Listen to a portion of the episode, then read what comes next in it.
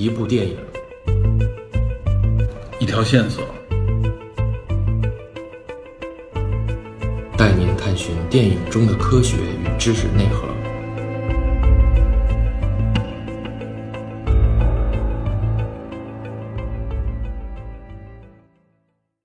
Hello，大家好，欢迎收听本期的电影侦探，我是 Peter。我是李根，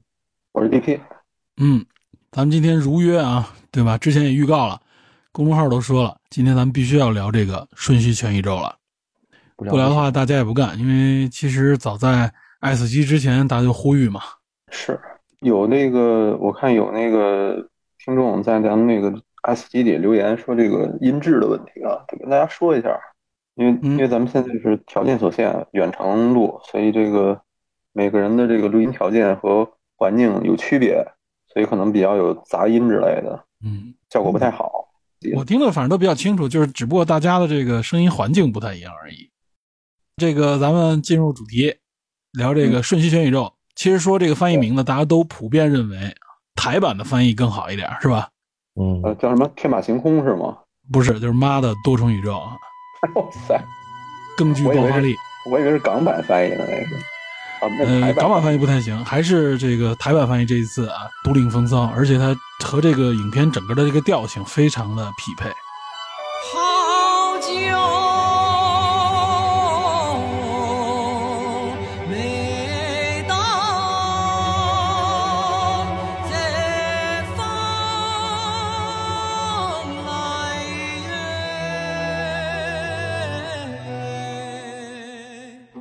其实咱们今天聊这部电影，咱们之前聊的很多电影都和这部电影怎么说呢有关系，就相相当于是对这部电影的一个铺垫了，感觉对吧？从那个《青春变形记》，《青春变形记》讲一个亚裔女儿和母亲，对吧？这个片子简直就是母亲的那个视角的一个再扩大，对吧？然后咱们讲《月光骑士》多重人格，对吧？和这里边的这个、里边这个人的这种变化，对吧？也还有那个很多猫，对，也有很多对应，包括像人生切割术，对吧？人生切割术里边那种人不同的那种状态，跟这个里边也有些对应。我觉得就是很多元素在这个影片里面啊，咱们之前谈的一些影片，可以说都是给这部影片的一个铺垫了，对吗？哎，就很巧，对，非常巧。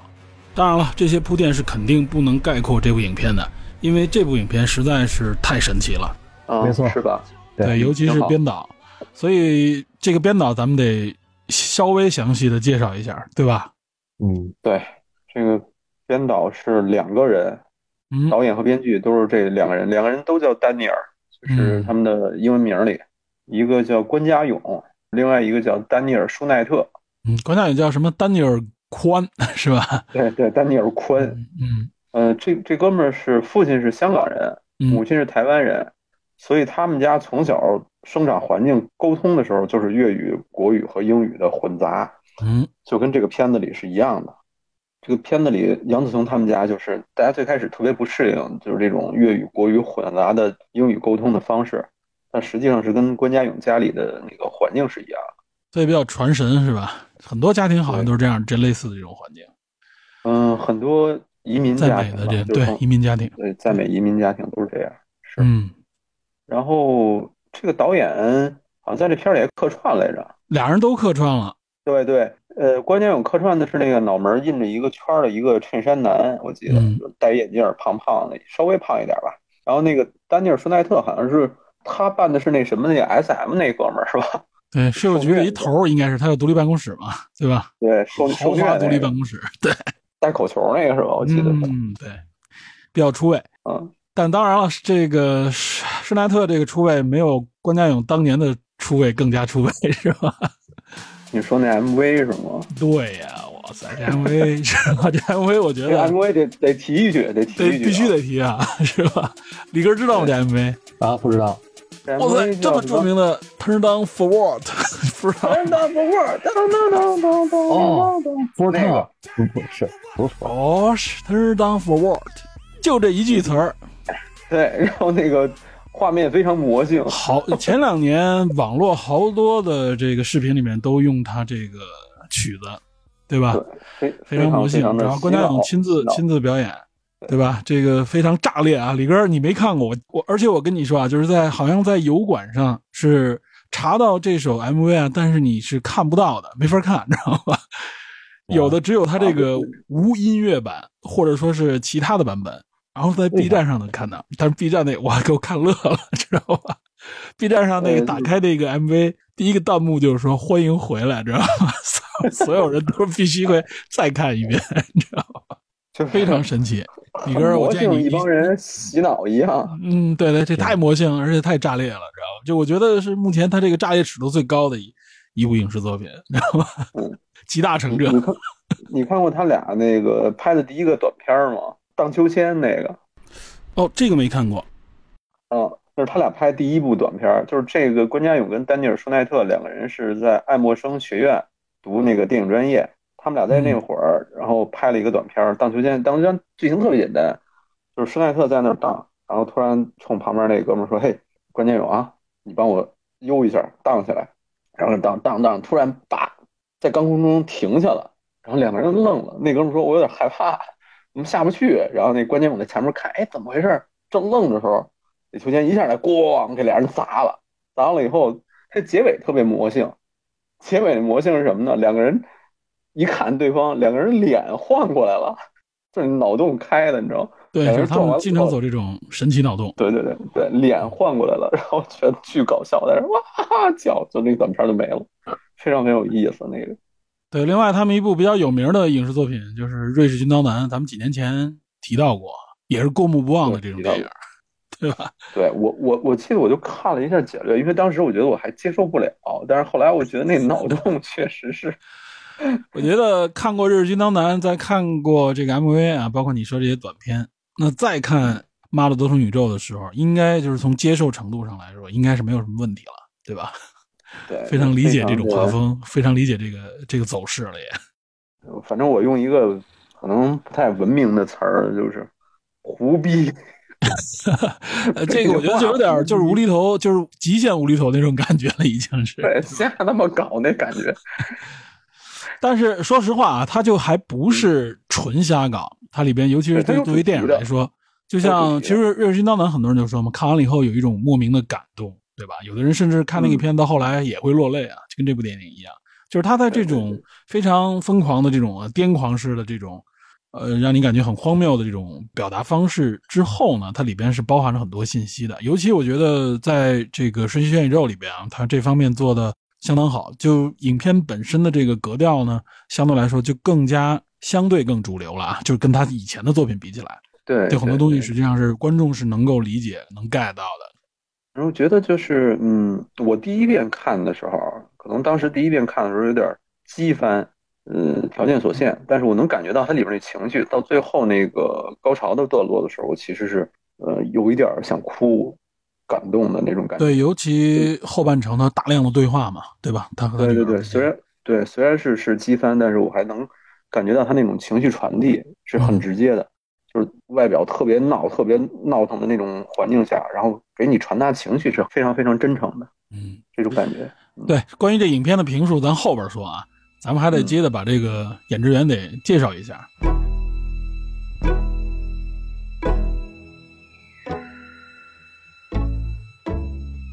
对对，除了两位编导，他们俩是编导加制片，都是啊，对导演和编剧都是这两个人。而且制片我看也是他们俩，哦，就是全程把控嘛，因为他们也是独立电影，这个是 A R 四的这个出品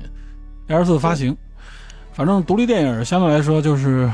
就是编导话语权更高嘛，它不是这种商业电影，不是由投资人说了算，所以呢，这种独立电影本身也是更耍得开。虽然说是独立电影，大家都认为是文艺片啊、小制作啊，嗯，但实际上这部影片的这个成本啊，虽然说跟大片比起来仍然很低了，两千多万美元，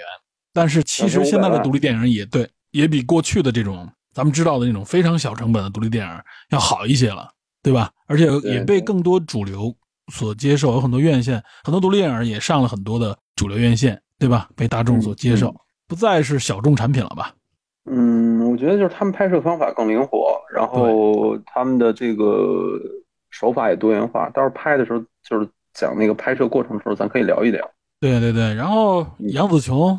对吧？主演，主演杨紫琼我觉得也是非常难得的一部电影啊，对杨紫琼来说。呃，太合适了。我觉得没有人能比他更合适这部电影。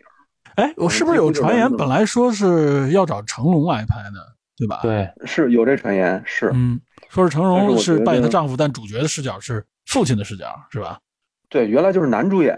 嗯就是男一号。然后后来，呃，因为种种原因吧，就后来过到杨紫琼的时候，呃，杨紫琼说那个跟成龙说说你你不适合演这电影，还是我适合。然后后来主演就是导演也把这个剧情的这个性别给改了，改成女性了，主演。嗯，呃，然后我觉得如果是成龙来演的话，不会比呃杨紫琼演的好。对，我觉得对成龙可能更多的就走向了一个动作杂耍那种方式了。呃，就对，就算是成龙老年的这种就是表演内心的戏更多的时候，我觉得他也不太能传达出那种家庭的这种呃上一代连接两一代的这种亲情的这种延续。对我觉得成龙可能表达不出来。也许他就是在这方面可能去突破去表达。我估计观众对成龙的这个印象已经太定型了，所以会受影响。但杨紫琼相对来说的文戏啊、呃大家尤其看过很多，杨紫琼近几年也演过一些文戏，呃，她很符合这个影片当中这么一个华裔的这么个形象，对吧？一个母亲，又肩负了很多东西，而且杨紫琼一直在文戏方面实际上是有相当强的功力的，也是。对他那个咱们之前聊《摘金奇缘》的时候，不就是他主演的吗？而且据说杨紫琼反正对这个角色非常看重，是他觉得这个角色他也是是他等花了很大的。精力，对他花了很大精力和心血去研究这个角色，应该是。对，呃，杨紫琼前两年就是演完《摘金奇缘》之后，嗯，去年还是前年？去年吧，应该演了一个叫《去年圣诞》的这么一个片子，哎，这不也是一部喜剧，轻喜剧。他跟龙妈合作，哦，龙妈，然后还有一个是亨利·戈尔丁，就是那个哦《摘金奇缘》里的男主，他们仨，他演的是女二号吧，龙妈女一号，他演的是一个宠物店的老板，嗯，没有任何的动作戏，也是就是纯文戏。呃文戏，而且那个片子偏喜剧一些。虽然讲的是一个非常温情的故事，但是那个角色是偏喜剧一些。而且在那个片子里，就是杨紫琼就展现了已经是这个年龄的层面下，还是有这种少女感和那种亲切感，我觉得是挺难得的。就是她从《摘金奇缘》开始，更明显的开始呈现出更多元化的这种角色选择和这种设定，我觉得是挺难得的。嗯，呃，然后介绍一下，相当于是男主吧，就是在这一片里扮演她老公，对吧？对，关继威，关继威是越南的华裔，我我原来以为他是大陆人，后来没想到他是越南华裔。然后他父亲是来自大陆，母亲来自香港，就是大家都知道，就是那个印第安纳琼斯第二部《魔宫奇兵》里面那小孩儿，对，那小男孩，那华裔小孩儿，嗯，对，据说啊，据他自己说，斯皮尔伯格当初选的时候，本来选的是他哥，然后他站在那个那个试镜的那后边，斯皮尔伯格看见他了，说：“哎，你要不来试一下这个角色？”结果把他选中了，他哥出局了，这是一挺挺巧合的事儿。哎，命运选择啊，对吧？也是，对对对，命运选择。然后还有一个就是特别逗，就是那个你你也贴出了那个照片，七宝奇谋那个合影，他跟乔什·布伦伦因和那个新奥斯汀，嗯嗯，这三个，他们不是七宝奇谋，对，一共七八个小孩儿，还有那个那里边乔什·布伦因演的是他们的一个孩子的哥哥吧，我记得是嗯一起去寻宝的那么一个故事。那个是在《夺宝奇兵》的第二年。然后对我我提一个有一个特别有意有意思的一个细节，就是他把这个拍这个七宝奇谋的时候，有一个从岩石掉落的这么一个镜头，然后台词应该是 “Holy shit”，但是他因为承诺跟他妈承诺说拍片的时候不能使用任何脏话，所以他就大喊 “Holy S H I T”，就这么下来了。但我我没我没看到那个成片里边有没有这句话，非常有意思。嗯，啊，他童星出身，但是好像说是拍完这两个片子，包括去台湾拍了一个电视剧之后，就没怎么再接戏了。嗯，然过后过去好多童星都是这样，对，而且按他自己的说法，说是他那个时代，呃，华裔的这个亚裔的男性在好莱坞接不到太好的这个角色，嗯他这个年龄，所以他好像就转幕后，跟着袁奎一块儿去做这个武术指导之类的。对，然后这片儿里边他不是耍起来特别像成龙嘛，对吧？你一看他本身也是带功夫的。我我后来查一下，没想到他师傅是谁？是那个当年早期跟李小龙同年代的那个，呃，也是一位华裔这个腿王谭道良，他师傅是他。我们没想到，他跟他学的这个功夫，然后又拍这个什么 X 战警的这个动作戏啊，包括这个李连杰当初去好莱坞那个《宇宙通缉令》，嗯嗯也是他们都做幕后指导，而且特别搞笑的是，那个《宇宙通缉令》就是一个多元宇宙的故事，嗯，哎，对，跟这个有多少有点关联啊，是吧？有点关联。对，嗯然后他还传闻他去跟那谁王家卫拍《二零四六》当副导演，但是我在 IMDB 和这个豆瓣的信息上都没搜索到，我估计可能是那种不挂名的那类的吧。反正参与了是，对，所以他在这个片中有一个还原那么一个二零四六那么一个宇宙，我觉得也挺有意思的。嗯，然后他也算是在这部影片里边也比较惊艳了，对吧？非常惊艳，有一一鸣惊人也算是，有一个细节，就是说大家最开始觉得他嗓子太尖了，说话像嗯女的的，对吧？对，小特别鸭嗓儿那种感觉，对，公园嗓儿。后来我看了一下幕后，他们是故意这么做的。装出来的，因为对，因为他本人他本人声音确实有一点偏细，但是不是这种特别尖的这种声音。嗯因为他二十多年没接触到这个角色了，所以他这次重新选他当主演的时候，他说他是因为一八年《真奇缘》之后，他特别感动，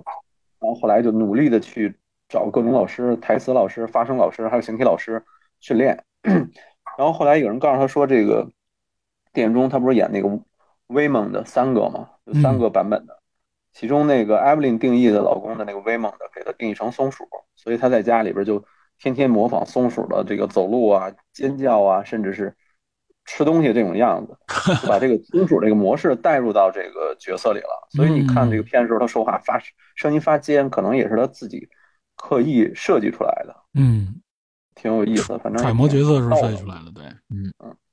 这一家三口，另外这个闺女也是啊，尤其是在表演方面，被这次是被夸的最多的就是这个女儿，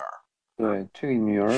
叫什么徐伟伦是吧？对，史蒂芬妮许，嗯，也是一个呃亚裔演员，她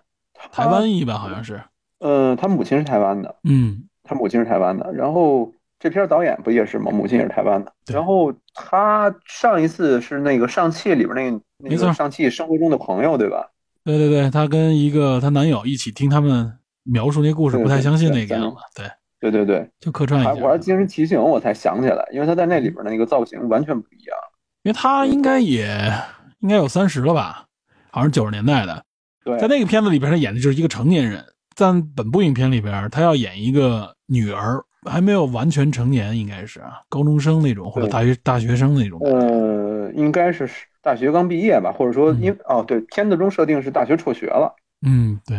嗯，就是外表也也不显眼儿，然后就甚至有一点邋遢的那种感觉，嗯在咱们看来，一个比较典型的一个亚裔女孩形象吧，就算是。嗯。但是在表演方面确实啊，很也很惊艳，尤其是他表演这个角色嘛，跨度很大，对吧？也体现了他的一些演技在这里边，切换的时候可以说相当顺畅。没错，多个还说说本来找的也不是他是吧？对，哦是吗？说据说之前要找奥卡菲娜，哦对是，他好像本人是他还是谁也在奥卡菲娜的那个剧里边串过，就是他们嗯生活中应该都是认识的。都认识哈。嗯，还如果奥卡菲娜的话，就就有点抢戏了，我觉得可能是。嗯，奥卡菲娜，我觉得在这个片儿里，可能大家更多的目光就得瞄准她了，对，嗯，因为他他那个气场和他那个底蕴吧，应该他现在练出来了那种感觉。对，但是可能有一些偏伤感的文戏的时候，奥卡菲娜那个感觉可能跟他就不太一样了，对吧？反而没有他这种，对，反而没有他这种，我觉得更可以多变的那种感觉。嗯，就是这个你就 what if 了，就是嗯，对吧？对，这没法猜这个。对，因为我们也不知道阿塔菲娜要是接这个，他会怎么塑造这角色。我们只是说现在这个史宾尼许演这个片儿非常合适，没错。那个对不被认可的感觉，想拼命寻找家庭承认自己的那种感觉是很到位的。苦苦追索，所以这三位华裔演员，我觉得一下就又上了一个台阶吧，相当于是对，其实还有一位华裔演员，啊，对，这个老华裔，这个面孔太熟悉了，对，吴吴汉汉章对，啊，据说刚拍完这片以后就上了星光大道了，对吧？美国那对，个留了一颗星儿。对留了一颗星华裔里边很难得，他对刚才哥总说九十三岁了，老牌儿啊，而且哎太多的这个剧里面都有他身影了。就这张脸，估计没人不认识，应该是看过好莱坞电影的话啊，对吧？我记得是《生活大爆炸》里面谢尔多他们去那个餐馆，那老板是他对吧？嗯，这两还有那什么年我印象最深的。还有那《地球情转之日》，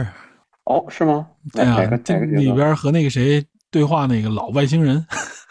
他们俩说的还是中文，说的都很蹩脚。和那个基努，哦，嗯，在在在麦当劳吧，还是在肯德基？在麦当劳应该是，对吧？嗯反正他经常演一些这个就是非常有点刻板型的这种亚裔面孔，对吧？尤其是在他相对年轻一点的时候，早年的时间是，嗯。所以据说老头儿现在拉了一帮这个亚裔的艺术家吧，包括嗯。日裔、韩裔的，成立了一个嗯叫什么亚裔美国剧团，旨在提高这个整个亚裔群体在美国的知名度，然在好莱坞的影响力呗，对，我觉得嗯。这两年从《摘金奇缘》开始吧，呃，嗯，美国亚裔群体的这个声音开始确实是越来越大了。影片也更多更多元，对吧？对，另外，吴汉章还是那个什么《功夫熊猫》里边，熊猫鹅他老爹，鹅老爹，对对对，鹅老爹的配音是，对。还很多游戏还也是他配音，嗯。就什么《暗黑破坏神三》里边好像还有一个角色，哇塞，呃，老头特牛。我看嗯。那个 IMDB 那个他那角色履历，像其他人可能像那个史蒂芬妮曲就几几行就没了，吴汉章那哗一直往下。他那最，长，他那最长。老，头角色太多。嗯，那行，最后就得提一下这谁了，这个杰米里·柯蒂斯了，嗯，对吧？尖叫女王，对啊，当年我想想，《真实谎言》里是吧？对我猜你有这 对那个应该是国人认识这个女演员的一个一个最初印象。对，嗯其实最开始的时候，大家都是应该通过那片儿来了解的。嗯，就是那个她的表演在这片里，我认为也非常成功。据说他也是非常就是用心的去设计这个角色。嗯，对，很有特征。他那个有一个跳那个从那个台阶上跳下来袭楼击那谁梯那块儿那个对楼梯那块儿那个摔跤摔跤动作是吧？他自己上的，据说是。啊，对对对，是我我看过那个幕后里边直接吊威亚。对对，跟导演说说那个你一定要让我来吊一下威亚，拜托我一定要试。然后他自己设计角色的时候，就那个项链啊，包括嗯，手上那个护手，就是他长时间工作带的那个东西。对，还有这种小的那种什么，都是他自己设计的。这个人他说我一定要了解这个演员，他在这里演的是那个美国国税局的那个一个办事局一个官员呗？对，啊，对，IRS 的一个官员。呃，杰米里·克里斯他母亲大家应该都知道是谁，嗯，就是那个叫珍妮特里，就是那个希区柯克有一个《惊魂记》嗯，哦黑白片尖叫那个女的，对在浴室里淋着淋着水，突然镜头一转，一个人拿着刀，一个背影儿对那女孩发出特别特别声音大的那个尖叫，印象深刻。那个就是他母亲，嗯，那个那个镜头肯定大家都见过，那是他母亲，对，嗯，然后也可以说是标志性镜头了。对，在《真实谎言》之前，他其实就开始演那个恐怖片儿，呃，《月光光心慌慌》。因为我对恐怖电影了解不多，嗯，但是他演那个系列是非常经典的，所以才被称为“尖叫女王”。反正能演还是恐怖片，应该表表演能力应该足够强。嗯，而且你看他这片儿里边有些形象，那个状态其实就是恐怖片里那种感觉带出来的，对吧？嗯，反正这几个主要角色，我觉得表演都非常的，应该说至少被导演激发出来的状态，非常的神奇啊，应该说哎，化学反应应该还是不错的。不我能融合到一起。这这哥俩以后片子类型就就这么往下拍了是吧？这是他们的风格了，应该算是对吧？这种无厘头我，现在，我现在其实有点担心，我担心漫威这样的这个大公司瞄准他们，然后让他们去拍片儿去，那就毁了他们了。对，千万别拍正规商业大片，对吧？对对，就还还是希望他们能在自己的这个路上能再往前探索。保持这种独立创作呗。对，我觉得可以试试不同的风格。对，《妈的多重宇宙》这影片被很多人评为是今年目前为止最佳影片，所以这一下他们的名声可以说大噪啊。但是有一个特别奇奇怪的现象，你注意到没有？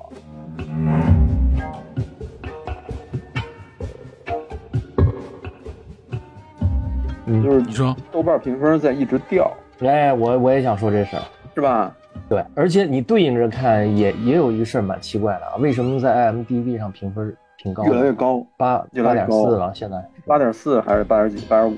对吧？啊，豆瓣现在你掉到七七点七了吧？对，七点七。我记得豆我最开始瓣这种豆瓣的时候是八点九还是八点几？八点八那会儿，因为整个降了因为一开始关注这部影片的人，应该都是影视爱好者相对资深一点的，对这个影片的历史啊也好，或者说对编导有一定了解的，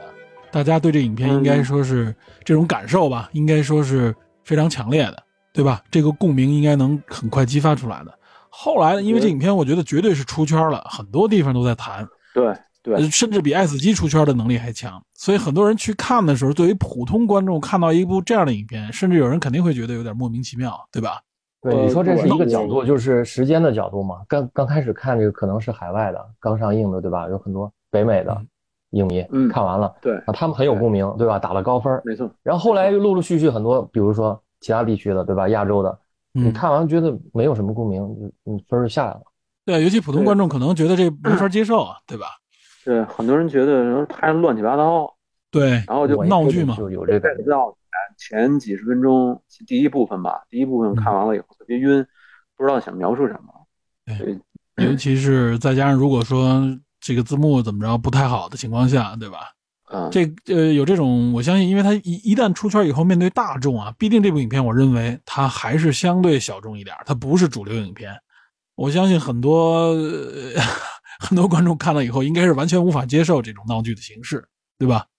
对，前一段时间咱们这边也没有特别特别值得看的这种电影。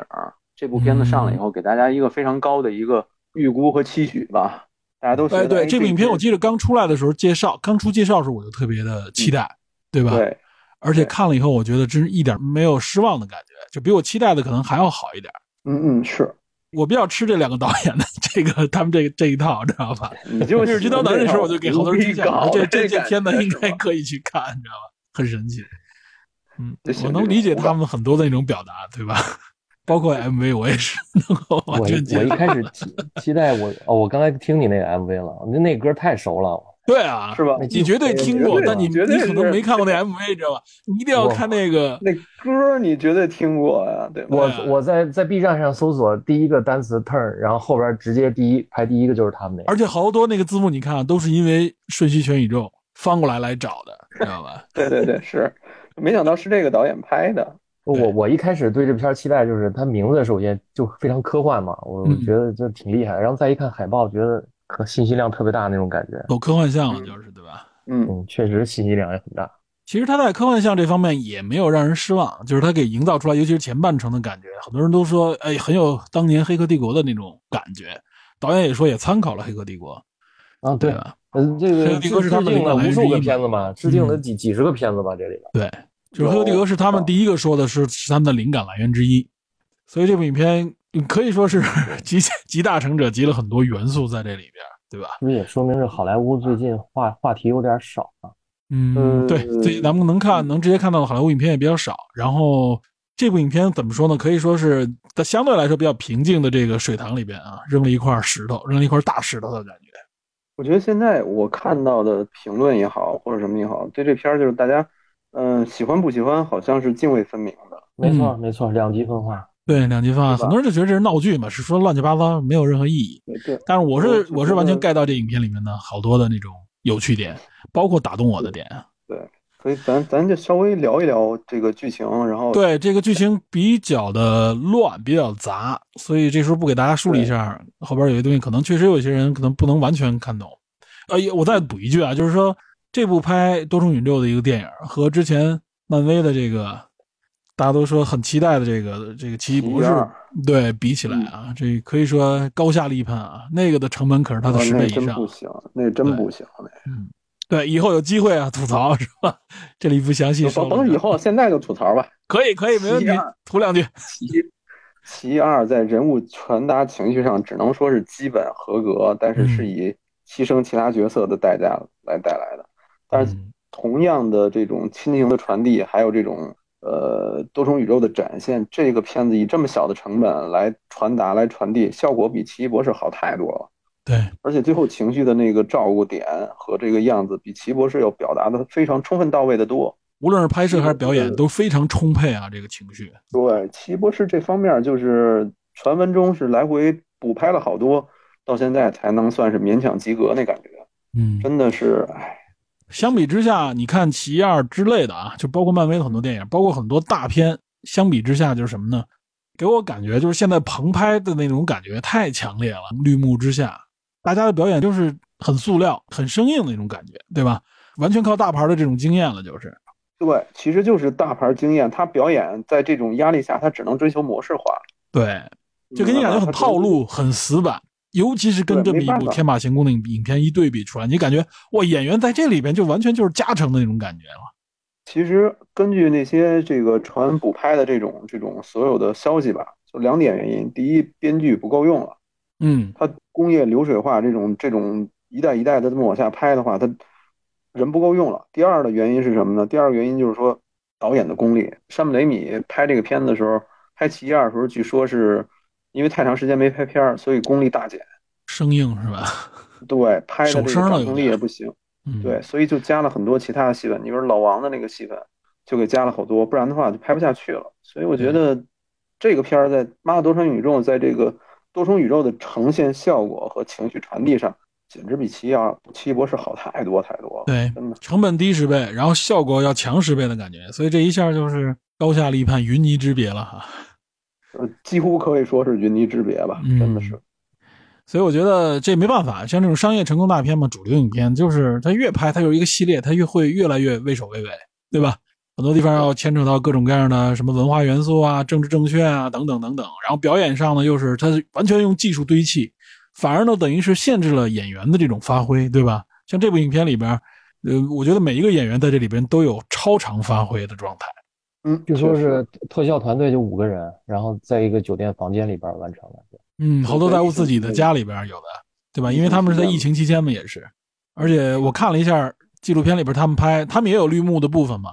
绿幕的部分就是现在拍绿幕的时候啊，就是很多高成本的影片，他们会用这个大的 LED 屏来模拟当时的这种就是3 D 搭建出来的一个大概的这个场景，目的呢是让演员能够融入到这个环境当中，而不是完全凭凭空的想象。另外一个呢，就是它有一些光影。它也可以通过 LED 屏达到，就非常巨大的。但是拍这部影片的时候，他们就是从直接从超市里买了两台最廉价的大电视，知道吧？LED 大电视，那个那个就是精度也不够高，我估计可能都是幺幺二八零 P 的那种，知道吧？然后他就在旁边放两个大电视摆在那儿，后边是绿幕，知道吧？对，待会儿咱聊剧情的时候可以详细聊。对对对。然后咱们进入到剧情这部分了，剧情这部分也得稍微讲讲，因为很多人可能并不能完全看懂，而且尤其是看完第一遍以后啊，脑子里也很乱。对对对。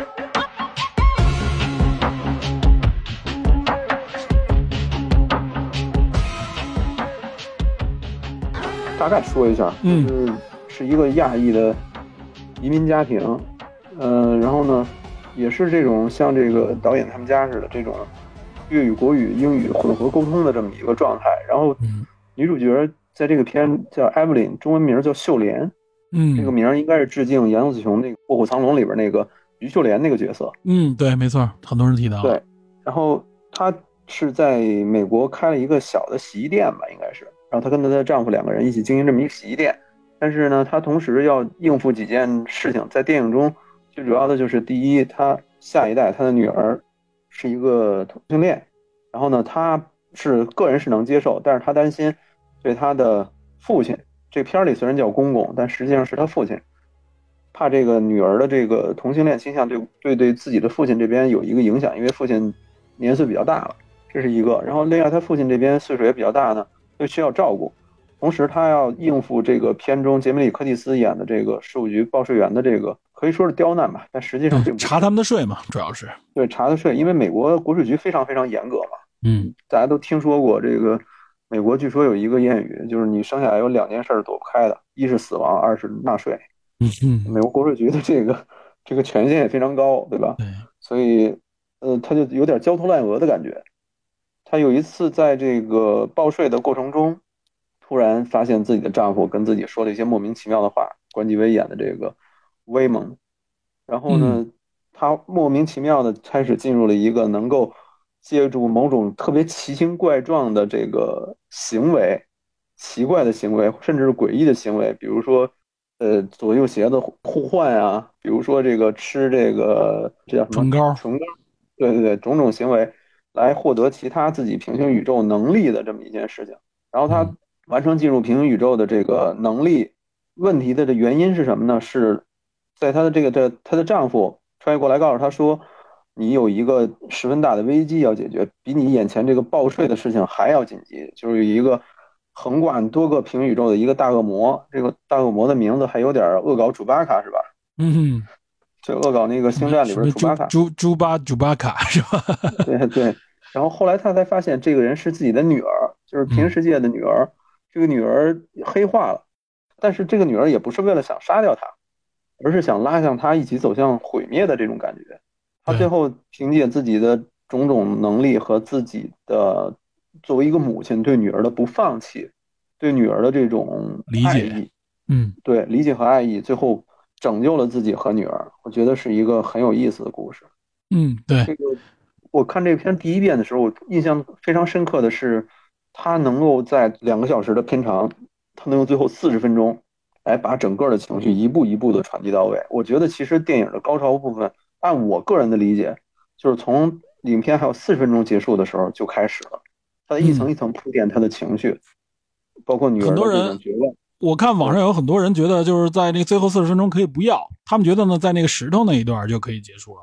我跟你有同感，我也觉得后四十分钟其实挺重要的，而且后对四十分钟拍的虽然给你感觉好像看上去有一点冗长，一直在讲道理，但是实际上都很重要。而且我觉得这个表达也是将这个情绪又推向了一个更好的一个程度，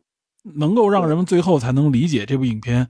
是在说什么，想表达什么，对吧？有更多的情绪让大家去咀嚼。对他想，他想把你传递的那个感情，他不是说一层一层说教，像其他片子，比如说《奇异二》里面有一个台词来带过，对吧？他不是，嗯，对他，是一点一点传达给你的。我我对你为什么不放弃，跟我自己的这个形容和我自己的状态，他因为他不仅仅是说我对女儿的爱，他对他自己自己自身的认知也有一个，对对家庭对自身，对，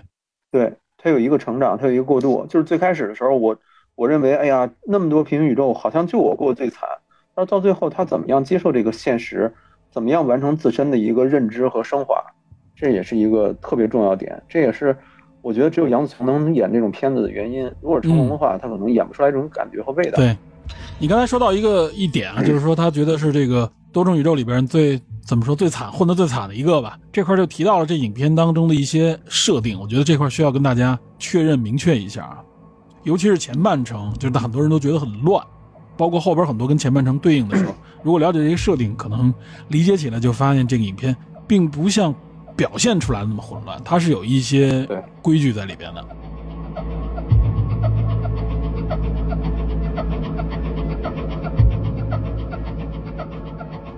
首先呢，第一个穿越过来的人是谁呢？呃，从宇宙深处穿越过来的是她的丈夫，对吧？对，威曼。但是，对，但是这个穿越是有一点奇怪的，他不是说那种作为人过来，他是精神思想意识过来。对他这个穿越是什么呢？就是说他们首先是要从一个他们这里边叫阿尔法宇宙，对吧？就是可以说认为是一个根源宇宙吧，从那里边开始穿越，就是所有出发都是从这个阿尔法宇宙里边出发出来的。在阿尔法宇宙里边，他们是一个团队。实际上，在阿尔法宇宙里边，杨紫琼这个叫什么艾弗林是吧？伊芙琳对，艾弗琳，艾弗琳，艾弗琳艾在阿尔法宇宙里边，他是就是创造这个穿越技术的一个啊科学家，可以认为是。但是他呢，等于是英年早逝。这个技术完成以后呢，自己呢就去世了。像这个威猛，她老公在阿尔法宇宙里边并不是她的老公，但应该是她的同事。他们这一群人呢，是等于利用这个技术啊，穿越宇宙的目的是什么呢？是为了防止刚才说的，就是他女儿那个角色啊，朱巴楚巴卡会，他们认为会毁掉整个啊所有的这个平行宇宙，等于带带来一个就是宇宙的大灭绝，因为他要制造一个终极的类似于黑洞一样的存在。嗯，这个他女儿这个角色呢，是等于是杨子琼这个角色，就是艾弗琳在那里边培养出来的一个苗子，他认为是他的接班人，认为他具有相当强的一种领悟能力啊，甚至可以有这种主动穿越宇宙的这种能力，希望呢能够挖掘他这方面的能力，但感觉呢就是好像走火入魔了，导致他最终呢走向了一个像你说的，就是好像类似于黑化的这种状态。他呢等于是要追杀这个宇宙当中，他们认为啊是要追杀这个宇宙当中的每一个艾弗琳，就是他的这个母亲。这方面这个设定啊，我觉得跟母女之间的这个关系有关。后边咱们可以再解释。然后呢，这个设定是什么呢？就是他们在阿尔法宇宙里边利用这个技术啊，是可以把这个阿尔法宇宙人这个宇宙里边的这个角色，他的这个意识投射到他们指定目标的这个宇宙当中来，也就是目前艾弗林一开始影片所处的这个，咱们就说是主宇宙吧。在这个主宇宙里边，前一段一开始啊，最早到达的是她的这个老公，她老公在那个监控录像里边，实际上就有一个镜头，就一低头，然后突然变得就动作行为跟以前不一样了，就是明显好像是在寻找什么，那是第一次穿越。然后呢，他们到了税务局的时候，在电梯里边，他第二次穿越就等于让把自己唤醒，目的是什么呢？是给这个女主给艾弗琳带上这个设备，激活她的这个在这个宇宙里边的大脑。也让艾弗琳呢具备这种穿越能力，因为必定呢在阿尔法宇宙里边那个艾弗琳已经去世了。说白了呢，就是他们希望能够再找到一个类似于阿尔法宇宙里边那个艾弗琳，就是具备很强的这种能力，以对抗他这个女儿。另外呢，我们看到这个威梦啊，前面咱们也说了，就是威梦他经常做一些特别怪异的行为，目的是什么呢？目的实际上是为了获取其他宇宙、其他平行宇宙当中啊自己的一些特殊能力。比如什么吃唇膏啊，吃人家吃剩下的贴在桌子下边的这个很脏的口香糖，还有像什么用纸拉手指啊这种非常让人觉得难受的这些行为。那么只有通过这样的一种啊非常特别的行为，才能让他的那个总裁或者说他们的团队发现他，好让这个他们那个系统啊做所谓的定位，来把这个能力传输过来，赋予他附近宇宙当中的某个人的特殊能力。他们管这种行为呢叫做宇宙跳跃。这个宇宙跳跃啊和这个穿越之间还有点不太一样啊，区别在于哪儿呢？就是穿越把这个人穿越到一个宇宙以后呢，他再想附加其他宇宙的能力的时候，就需要用这个跳跃的功能。所以我们看的这个影片里边，嗯，很多角色在争夺，包括他们里边争夺一些奇怪的物品的时候啊，对吧？做一些奇怪行为的时候，目的都是为了获取能力。获取能力来干什么呢？就是在这个宇宙当中，他们需要这个能力，比如说应付当前的一些冲突啊，应付当前需要的做的一些行为的时候，他需要一些特殊能力，对吧？这是他这个跳跃方面的一个一个设定啊。所以就是说阿尔法，宇宙等于是一个中枢，对，阿尔法宇宙等于是中枢，阿尔法宇宙等于是触发这种。首先，我们能看到很多角色，他会说，哎，他们到最后不是一批人冲到这个税务局里面，那些人实际上他们就是利用的这个投射的方式，激活了以后，然后大家为什么要做很多怪异的行为呢？是实际上是为了实现宇宙跳跃，就是在翻译过来叫宇宙跳跃，实际上就是等于获取更多能力的时候，他需要用这种怪异行为来唤醒能力，我们就可以这么来理解就行了。但是显然呢，在这个多重宇宙当中，有人已经实现了，就是不需要这么复杂的这个程序，就可以任意赋予自己各种各样的啊其他平行宇宙里的能力，甚至穿越各种各样的宇宙。这人是谁呢？就是这个楚巴卡，就是艾弗琳的女儿。所以他们希望激活艾弗琳，他们认为呢，艾弗琳应该也具备这样的能力，能够随意的穿越，并且呢，能够随意调用各个宇宙里边的不同能力。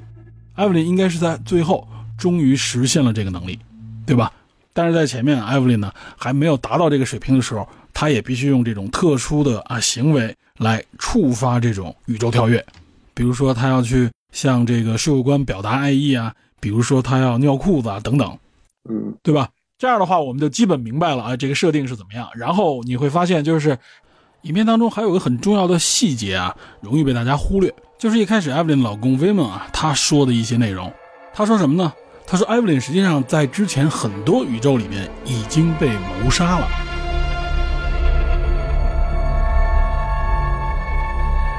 就已经死亡了，这个死亡都是意外死亡。对，阿尔法宇宙里边也也也死了。然后呢，一开始他们认为可能都是这个楚巴楚巴嘎，就是他女儿这个角色干的。嗯，后来发现呢，还真不一定，尤其是在她老父亲，呃，也穿越过来以后啊，然后那个她老公还管那个老父亲叫叫 Sir，知道吧？明显他是更高阶的一个组织里边的一个高阶人物。实际上我们会发现啊，而包括他们里边有一些对话会会发现，就是这个女主很多死亡可能是这个组织造成的，他们这个组织就是。要唤醒他，发现唤醒不了，发现这个在这个宇宙里边的这个角色不是他们想要找的那个人的时候，他们发现，尤其是可能啊，楚巴卡要来的之前，可能就他们先下手把这个女主干掉了，有可能是这样的一个情况啊。在影片里边，这方面没有最后给明确，但实际上有暗示的，这也是一个设定。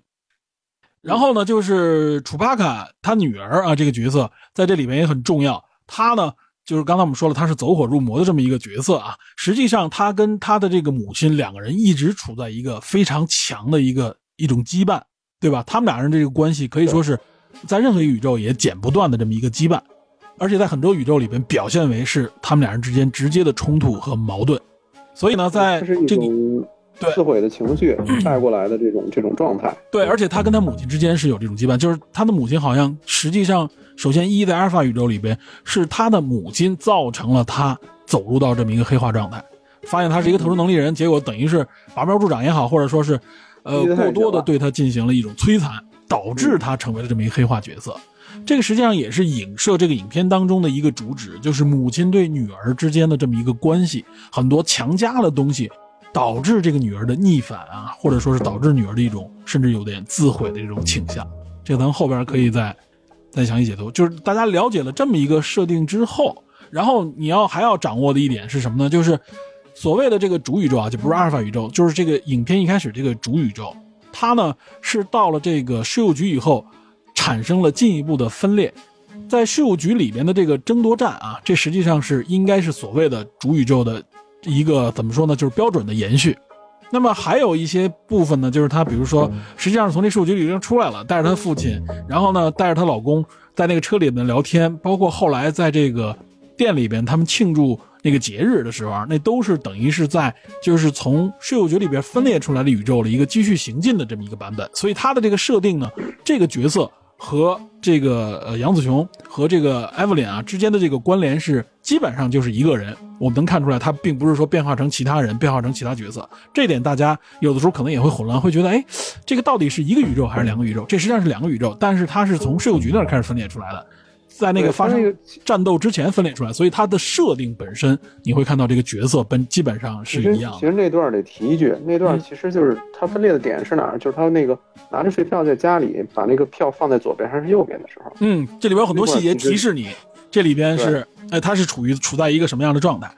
而且另外一个影片里边，就是在老公和呃艾弗琳之间的对话当中，他介绍了很多啊处于的状态和这个宇宙的设定。你会发现啊，就是他说呢，他为什么要找到这个宇宙的艾弗琳啊？这个艾弗琳他们认为是在所有宇宙里边啊，确实是最失败的一个人，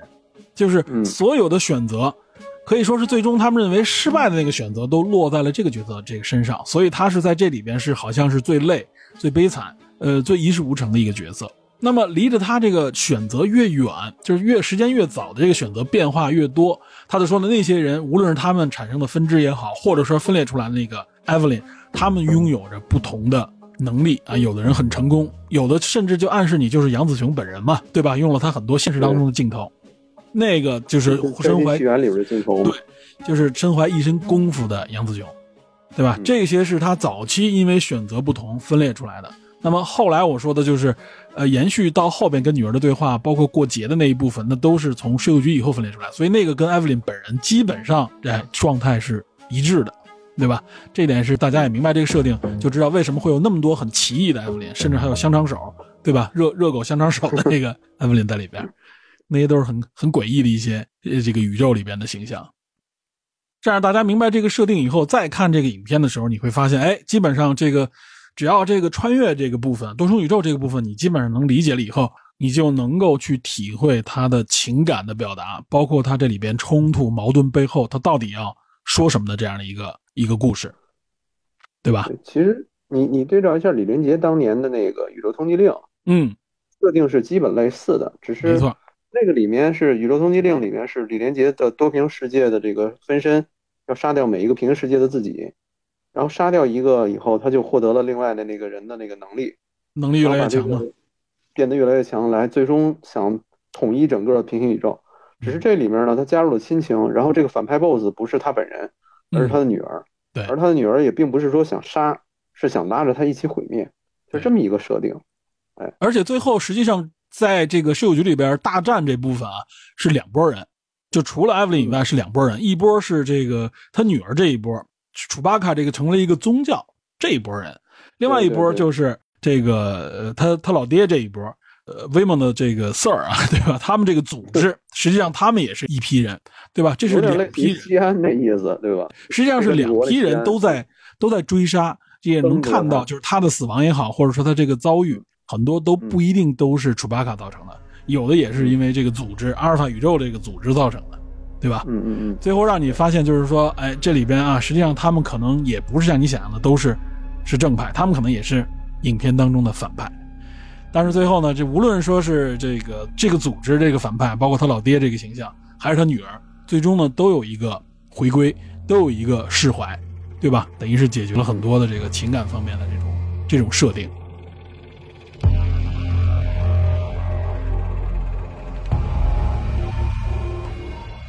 听着刚才说那个宇宙通缉令里边那个，就平行宇宙之间的人物互砍，自己砍自己，感觉特别像那个精神分裂里边一种那个治愈的一种那个心理疗法嘛，就是、哦，就是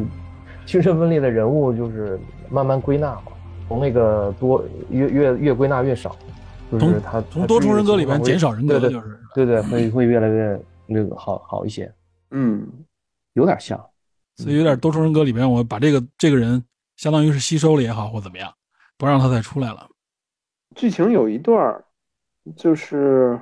我有点没太理解，就是他在那个香肠香肠手宇宙里面，嗯。他设计艾布林跟这个这个吉米里·柯蒂斯演的这个汪水源等于是一对儿，这个这个等于是说离现实生活这个他们所在这个宇宙非常非常远，对，几乎是完全不不搭嘎的一个宇宙，那是嗯人的进化史都不一样，对吧？那段不是从那个从致敬啊二零零一那时候开始，对，吧？致敬那个那个那谁的二零零一那段，正常手的猩猩被干掉了，二零一，对，所以，但是在这个宇宙里面，两个人仍然产生了一个最后结尾的那么一个羁绊，就是艾弗琳到最后在呃他自己矛盾冲突达到一个高潮的时候，他自己把玻璃都砸了嘛。但是到最后结束的时候，他又跟这个吉姆里·柯蒂斯在一块儿，两个人在这个门外面有一个正常的交交流，嗯，对吧？甚至那段的时候，你觉得两个人好像要有一个走到一起的那种感觉，就两个人甚至有一点那种那种感觉了。我我就在想，就是说，如果你在某一个世界里面，你跟某一个人，假如说，假如假如啊，比如说我，我跟我的前任没有成，对吧？嗯那么是不是 我在离我非常非常远的一个宇宙里面，我们两个人就跟那香肠手一样，是一个非常诡异的状态，但是我们两个人在一起了呢？会不会是这种样子？可以这么理解，可以这么理解。对，那那但是但是，加入这么一个宇宙的存在，然后让它跟这个宇宙做一个强烈的鲜明的对比，是想说明什么呢？是想说明我们人生有无数的种种可能。因为按照这个片子说，就是说，呃，这个威蒙的跟他说的时候，就是你每一个细小的决定都会分裂出一个新的宇宙。当然，这个细小决定可能是说越重大的影响后面越越多。比如说最开始的时候，两个人是否分手，对吧？威猛的说：“你跟我去美国吧。”主嗯主宇宙中，他是跟威猛的来到美国了，然后开了洗衣店，造成现在的生活感觉不如意。但如果没有分开，他会遇到一个 master，对吧？一个功夫大师，锻炼出超强的这个能力，成为打星，对吗？甚至还有一个这个成为打星的，另外又分出一个分支，那个小手指非常强壮的一个宇宙，记得吧？这都有都有都有二头肌。这里还有一个细，节，那个 Master 那个大师应该是个女演员，对吧？那个演员叫有银发你，看这李静长发啊。李静、那他第一个镜头出来的时候，你知道我以为是谁吗？白眉啊，嗯我看了一眼不是，我看了一眼，我以为是吴京呢，知道吧？哇塞！我你看那镜头，我第一眼，我如果我告诉你那是吴京，你可能会信，我以为是吴京扮的呢，当时我一惊喜。个 那个女的也是北京武术队毕业的，嗯，对，她就主要是她戴了一个假。假发，然后她那个鼻子比较直，然后反正她那面面容她也比较的刚硬啊，所以晃的一眼给 我感觉，我当时一看，我说哇塞，吴京啊，这是。后来一反，哦，不是，对这个人现现在的在美国那个担任武术指导吧，也待了好多年了。这女的，对，嗯，就那段挺挺恶搞的，嗯嗯。然后我在想，就是说说我们按照这种想法，那我们假如真的有平行宇宙的话，假如有各个这样的这种混乱的这种多元宇宙，我们会遇到这种情况，我们会遇到这个东西。那我是不是只有在离我特别特别遥远的一个根本完全都不相干的那么一个宇宙里，我才会跟某个人，我昔日念念不忘的某个人成为一对儿呢？会不会这样？这可以啊，这你们羁绊越深，我估计在其他的宇宙当中就会有回响，对吧？我我理解你刚才那意思，就是说，呃，好像香肠手这个宇宙不是从他们之间从 Evelyn 自己的选择当中分裂出来的，它应该从最早的时候上上千万年前之前就分裂出来了。就过来了。对，但是他这个意思，我觉得他想表达的呢，就是首先他跟这个税务官之间是有很强的这个情感羁绊的。对，在那里面，他他们俩人就等于是实际上是等于是铺垫一下他们俩走向和解这种态度。就像你说的，可能是因为在那个宇宙当中是有情感的。那么在这里边，就是他们仍然是在呃感情方面也好，或者说是能够做到相互理解的意思。因为嗯因为这里边他还影射了一个什么，就是他自己投射到那个宇宙当中的时候，他看到这个香樟手也好，看到那个女性，他不接受，他就非常恶心，对吧？一他不是同性恋，另外一个呢，他对这个手本身的一个设定他也无法接受，所以他拒绝了那个女女性，就等于是他这，我觉得他也是想营营造一个非常混乱的这种局面。最后呢，回归之后，两个人有一个和解，这种和解呢，配合以在这个影片就是主宇宙当中啊，主宇宙延续当中，他们这种。呃，怎么说呢？从税务的这个角度上的这么一个和解来烘托一下，我觉得它是有这么一个相互铺垫、相互相互呼应的这么一个意思。是不是有可能说说你跟一个人这个呃羁绊越深，对，没准儿就说白了，就是你们这辈子是冤家，没准儿上辈子是是吧？是情人，对吧？是有这种意思。因为你你看这明显是一个对立的两个人，对吧？而且对，就俩人一开始就是明显他，因为税务官的意思就是说，你你这个税，他查他的税，主要好像就是因为他这税太乱了，而且里边经常有一些就像说什么卡拉 OK 机什么之类的，他也去报税。这不按说原则上你和你的主营业务没有任何关系，对吧？这可能嗯 Evelyn 呢想利用这种方式走一走报税啊，这样可以给自己减免一些东西。所以呢，他们俩人是有这样一个矛盾的。另外，他也认为说这个卡拉 OK 机我放在这里是干嘛呢？我放在这里其实是给这个呃客户用的，所有这个客户在对他一开始有时候，哎，对，洗衣服的时候我是在这里可以那什么的，可以这个唱的，嗯对对吧？我是为了满足大家的，对没错，但是因为的沟通，对吧？这个税务局很难接受他这样的一个这种经营方式吧。说白了就是，就是他在这个宇宙里边遇到了种种的磨难和困难，同时呢，也是在呼应这个主题啊，就是应该多沟通，彼此才能够理解。有太多的误解和矛盾呢，是因为沟通不畅，对吧？艾弗琳和这个税务官之间可能就是因为语言方面的一个沟通问题。那么香橙手那个呢，实际上是不是就等于是对他们之间矛盾的这么一个解构？同时呢，也呼应这个电影的主题之一，就是这种沟通、理解、和爱。哎，总之是我觉得这个这个设定就是说两个人这羁绊非常深，比我们想象的深多了。嗯，对。嗯，这是我没想到的。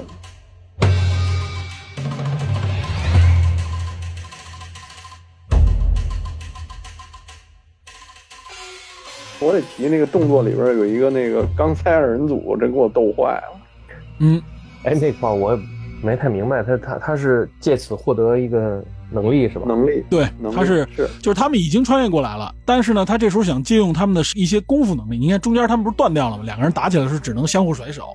就不会打架了。然后这个时候他就发现，他们要实现这个宇宙跳跃，借用一些能力，必须要做一些特别的动作，比如这个，就像那谁说的钢塞之类的这种东西，这是一项非常特别的行为，对吧？所以他去就是他做了。然后我我得提一句，那个钢塞二人组那个那个光头叫布莱恩勒，对，我看他眼熟。就对他他跟这个另外这个安迪黎两个人是这片的五指，哦，对，明显明显他们的动作一看就是非常非常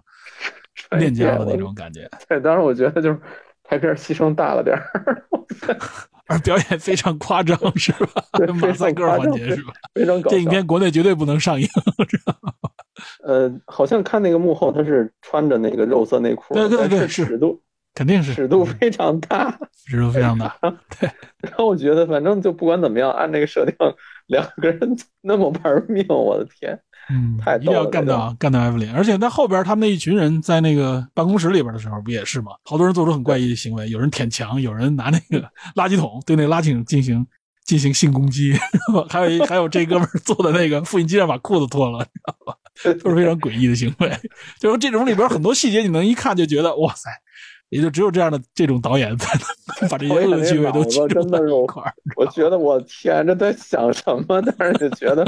真的忍不住乐。对他就是呃开了一个玩笑之后，你会发现他在这个玩笑基础上利用这个模式，可以开出无数玩笑来，对吧？就越来越癫狂的这种玩笑。对，就简直就是在在那个领域里，黄暴屎尿屁的领域里越走越远那种感觉。没错。所以我觉得应该李根儿对这影片应该特别有共鸣啊，是吧？哎没太看懂。对啊，我觉得你可能就是卡在他这个就多重宇宙这个设定当中了。我看到石头石头出来那块儿，基基本上快气了。哇塞，是吗？我觉得太精彩了，石头那块儿。周总，你是不是早期看那个版本太早了呀？也是因为语言不通。我最开始看的语言不通，我也挺别扭。不是他，他中间还有一段那个就是出假字幕了，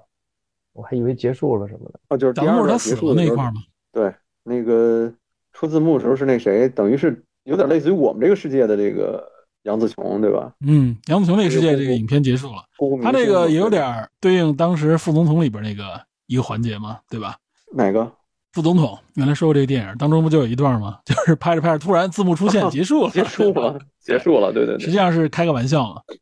对，我觉得石头那一段确实是非常好的一个一个高潮部分。嗯，他把前面的闹剧整个暂停了一下，让你稍微收了一下这个情绪。对，好多人看到那段就开始呃开始会声的笑，你知道吧？嗯，就是到这石头当中，就是石头一出来，稍微等了一会儿，大家就明白怎么回事。俩石头嘛，他的镜头一拉，哎，是两个石头在那儿，然后开始出字幕的时候，大家开始每出一个字幕就开始乐一句，知道吧？就大家能理解到这个编导的这个幽默感，而且我觉得就是那一段对话当中，他也有很多这个点题的部分嘛。嗯，也有也有人跟我说，他想他其实认为那段连连对话都不需要。我觉得可能对话不需要，还是稍微再往前走，稍微再往前走一步，因为他那个嗯如果要是没有对话的话，那就只剩这个动作了，对吗？必须要有动作表演，不然是大家不明白什么意思。啊对，但是动作其实跟后边的那个就是跳悬崖那个动作又那那块儿又容易混淆。据说是杨子琼建议导演把这个地方原来是有声音的，原本设计，嗯，而杨子琼建议说把它给变化成变化成对话字幕。对，我觉得这个建议非常的非常厉害。对，如果说这个确实是杨子琼建议的话，我觉得他真的是对这个角色的把控，还有这个对这部剧的理解，对，对非常到位。嗯，这一段无声的，等于直接把前面的那堆闹剧就给做了一个收，做了一个情绪的一个一个收收心，然后让你突然明白这两个人的这个情绪的羁绊在哪里，然后同时也用这种模这种方式来完成了母亲对女儿和女儿对母亲之间的一个双向的一个理解。对他们从石头这块往后啊，他们就是从原来的纯的母亲对这个女儿啊，这个楚巴卡的一个恐惧感也好，或者说是一种彼此之间的有点矛盾仇恨的感觉，就进入到后边开始和解了。嗯，呃，我觉得最后和解的时候，咱可能得聊一句啊和解，我不知道你们怎么想的。就是和解，你看它是一个感觉上是一个，呃，跟之前很像，但是又不太一样的状态。之前他对他女儿的态度就是说，呃，你看最开始是说，他说我已经都接受你的这个你的这个取向了，对吧？嗯我已经在这周围的家长中算很 open 了，对吧？嗯，我只是说担心这个我的父亲不能接受而已，所以我没有说，我说他是你的好朋友。但是呢，我现在能接受，我也能说，是这么一个。但是在结尾的时候，他还是我我能够说这些，我也能够接受你这个这个想法，但是我又我不去干涉。之前他也是不干不干涉，就是你爱怎么样都可以，嗯只是我提醒你，你应该吃点健康食品，对吧？但是到后来的时候，他跟这个状态很像，但只是他的心境又不一样了。对，他玩其实是有挺多层次的。对他其，他其实其实是一个在建立在自我认知的基础上，嗯就说我自己，我明白我自己现在存在的意义，我也明白我不应该去纠结很多事情，它是建立在这种基础上的一种理解。我对，我一开始是建立在嗯他和他女儿之间的这个关系的理解上，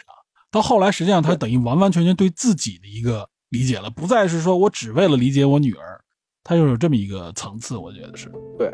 就是说我我我不仅仅是因为我是你母亲而理解对你，对我更多的是说我是作为一个基本的一个一个个体嘛自。我认对人的自我认知，我觉得 OK 是可以的。你就算想放手，我想拯救你，我也我的拯救的方法是什么？我就跟你像那个石头一样，我直接跟你一块儿跳下去，嗯，对吧？这是我作为一个母亲，我是一个基本的人类情感。那如果说你是真的那么选择，那我也这样选择，但是我不会干涉你。我对你的爱是一种不干涉的这种守护的观望的爱，我不希望你有任何的，呃不好的事情，但是如果你做出你自己的选择，我尊重，但是我仍然希望我能够帮到你，或者说我仍然希望我能够爱护你，作为一个呃父母的这种爱来存在，对，但是我这这块儿也有一种不会干涉你具体行为。嗯对，这块儿，他除了这个，就是说作为父母的这个设定，作为父母对女儿的理解这个设定之外，另外一个就是说，他作为一个个体，我作为一个基本的个体，我自己的选择，我要坚定和和怎么说呢？就是我认可我自己的选择。实际上，他最后有一种和自己达成和解的，或者说是把自己又推升到一个新的层面的这么一个设定。呃，这里边可以提一句，就是影片里面一直出现那个 googly eyes，然后就那个塑料小眼睛。眼睛，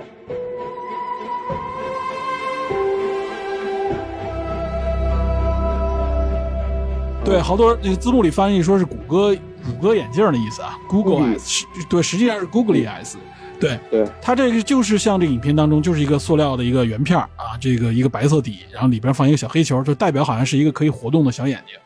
它可以贴到很多东西上面。它的意思是什么呢？它贴到这个东西上，比如说我贴到一个这个石头上面，我贴到一个桌子上面，贴到一个椅子上面，贴到一个任何一个物件上面啊，它就等于是利用一个眼睛，就告诉你这个东西好像有了生命一样。嗯，因为它，动它是这样的一个意思。嗯，在这个影片里面不断用的元素，包括海报里边用这个元素，包括他往自己的脑袋上最后也贴了一个，是什么意思呢？实际上是到这个时候，他才成为一个真正完整的独立的生命。我觉得他是有这样的一个表达的。包括一开始，实际上那些眼镜谁贴的，应该是她老公贴的。她增加很多，她在很多就是给客户的这个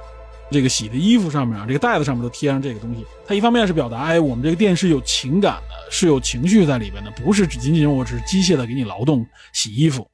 但这个艾弗琳自己特别不接受，他觉得你这就是捣乱。我工作当中你给我放这干嘛？没有任何意义。这代哎最表什么呢开始都都给删，都给揪下了嘛，都给揪下来。他原来就是特别不认可这种啊，呃，就是实际上在生命当中，可我们认为可能是是像孩子一样啊，像童心一样才会去做的。所谓成年人认为他不爱去做，是为什么呢？他认为这个世界上不应该有那么多的啊，你认为他是生命也好，那种愿望也好，那种美好的一些情感都被压制了。所以他嗯在这影片里面就感觉呢，没贴上这个眼睛，即使艾弗琳自己，她实际上也像一个行尸走肉一样，她并不是一个完整的独立的生命。只有这个眼睛真贴上去以后，我觉得是有这么一个表达，你才成为一个真正独立的、有自我的这么一个人。我认为他是在表达这一点。所以，如果如果嗯真的像字幕一样说的，说是这是谷歌眼睛啊，那 我相信大家对这个对这部分的这个设定会非常的 confused，就是就是完全就不明白什么意思，把谷歌眼镜放这里粘一广告吗？完全不是这个意思。我觉得他是这样的好，像也也有一个说法，说是这个艾弗琳自己给弄错了，就说错了，嗯啊，就是他啊对，可能有可能是因为在我记得里边是好像就是 Google Ads，呃，可能就是他对这个词本身也有这个呃把控不严格，对对对，他可能是本身的英语不好嘛，在这个设定里边，对吧？对所以字幕就这么去翻译了。但我相信，我估计可能熟悉这个东西的，呃，因为在美国这个环境里面，这个东西比较多，我估计可能美国人能 get 到这个东西什么意思。但是对于很多华人来说，对于我们来说，没接触过的话，呃，侦探社群里边有人说，就还讨论过啊，说这个谷歌眼镜在这里边到底什么意思？后来我就说了一下，我说实际上是这么一个东西啊，我贴了一个照片，我说这个东西是代表啊有这个眼睛是是有一个一种生命化的一种表达，一种有你可以理解为是一种童心，或者说是一种美好愿望的一种那个意思。就是动态吧，应该算。对对对，它因为那眼睛本身它会在那个里边逛来逛去的动嘛，动你想。对你动放弄个两两个眼睛放在石头上，立刻你就觉得那石头有了灵性，对吧？对实际上就好像有了灵魂一样嘛。灵魂代表什么呢？就是代表是一个真正完整的生命了，一个智慧了。那还有一个解读，嗯就这个眼睛和那个百吉饼是对应的。嗯对那个百吉饼是黑中带白，嗯然后眼睛是白中带黑。对，它有一个强烈的一个这么一个对对比嗯，对吧？那百吉饼就代表是黑洞嘛，实际上就是，对，就是黑洞。嗯，百吉饼就是面面包圈，那还不太一样，是吗？那个它叫 bagel 吧，它那个对，就是贝，对就叫贝果，翻译过来就是贝果，就是面包圈的意思啊。那是切开它里边里边还还还可以加东西什么之类的，我我最开始以为是多纳圈儿啊，嗯，呃，然不还后那个眼睛还眼睛还出周边了，两美两美元是一百枚吧，那个眼睛。对，这东呃西这东西一直就是一个特别传统的一个美国玩具对，这是一个特别啊传统的一个美国玩具还。有那个还有那香肠手套也出了，三十五美元一双。香肠手套比较这深，可以。这可以。这可以。这是官方出的。嗯，行，关于剧情方面，大家还有什么要交流的？啊，哦，对，我得提一句，他那个拍那个车那段的时候，好像据说应该是最后一天，应该是，就是这个片子本来还有一天应该杀青了，但因为疫情的原因，最后没没拍了，所以后来最后那个有一个镜头，就是他们两个人在车上，她跟她老公商议的时候，要关于离婚那个事儿是吧？对，关于离婚那块儿，那块儿是其实是分开拍的，他那是用用一个用一个绿幕来解决的，左边是那谁那个关继威，嗯，威猛，右边其实当时不是杨子琼本人，是谁呢？是西邪美智子，我当时都快疯了，我知道这个，他啊把西邪美智子对给请来，西邪美智子你不知道吗？早年间那个八九十年代的时候，九十年代吧，港片的大星啊，西邪美智子、哦，大岛由佳丽这一帮是不是这帮。港片里边经常出现也演日本人是吧？对，就也演日本有一个特别著名的这个那谁那个赌赌王里边是周润发什么赌？对，赌王周润发鼓掌的那个那个镜头，你知道吧？嗯，现在经常在短视频里出现。那穿着和服前面就是西邪美之子穿着和服，嗯，然后在那玩骰子，然后对对对，我知道了。特别强的那个摇出一点的那个那个样子，然后所以周润发才有一个，对，说是把西邪美之子给叫来，当时拍了一个那个替身，后来杨紫琼在那个巴黎当时，然后在嗯绿幕的情况下，就是夜里三点赶片儿拍片儿拍到三点，在绿幕下完成那个镜头，然后给切过来的，粘过来的。哦，然后对，当时有一个从关继威这个角度过去，然后拍杨紫琼在那里正在那个多元宇宙里边儿，就是那个思维正混乱的时候，外边有一只手突然拍到那个嗯车上面，然后那个手把他切换镜头从另外一个角度、另外一个宇宙给揪回去，嗯那个手是那个就是另外一个导演，就是丹尼尔·舒奈特的手，不是那个杰米里·柯蒂斯的，就是那个片儿这么拍的那段。反正据说拍的这个时间很短，啊一个一个来月就拍完了嘛。嗯，对，反正我觉得这个片子真的是，呃，他们用尽各种各样的办法，一是省钱吧，二是高效。而且我觉得就是从这一点能看出来，这导演真的是他们是利用自己的智慧在拍这个电影。对，哎，我觉得这两个导演可神了。嗯，就是肯定他们这种奇思妙想也会体现在他们拍摄的手法当中，嗯而且这些手法，我相信大部分导演多少也都了解，只不过大家呢就是按照哎最安全、最工业化，对吧？反正有投资人的钱呗，我们按照这个嗯高标准来，嗯对吧？烧呗，是吧？这个影片啊，咱们说了剧情，说了大概的设定，那么最后其实主要咱还是聊这部影片到底想表达什么，对吧？这表达深意当中，咱们是怎么理解、怎么看待呢？好酒每当在风来月。好，有关《瞬息全宇宙》，我们先聊到这里。在梳理完电影的剧情以及这个故事的设定之后，下期节目当中，我们将主要谈一谈这部电影到底想要表达什么，它是有怎样的一个思想内核，对于亚裔族群，对于身边的人，对于我们的家庭以及我们自己，到底有着怎样的启示？杨紫琼所扮演的这个艾弗琳，通过多重宇宙这个科幻外壳，指向的呢，实际上是人生选择这么一个话题。但这部影片当中的人生选择，并不仅仅只是寻求所谓的人生幸福，更深的一个层次，则是向我们每个人提出了一个终极问题，也就是我们的人生到底有着怎样的意义？我们该如何对抗人生的荒谬，以及扑面而来的虚无与幻灭？好，感谢您收听本期的电影侦探，请您持续锁定本节目，我们下期再见。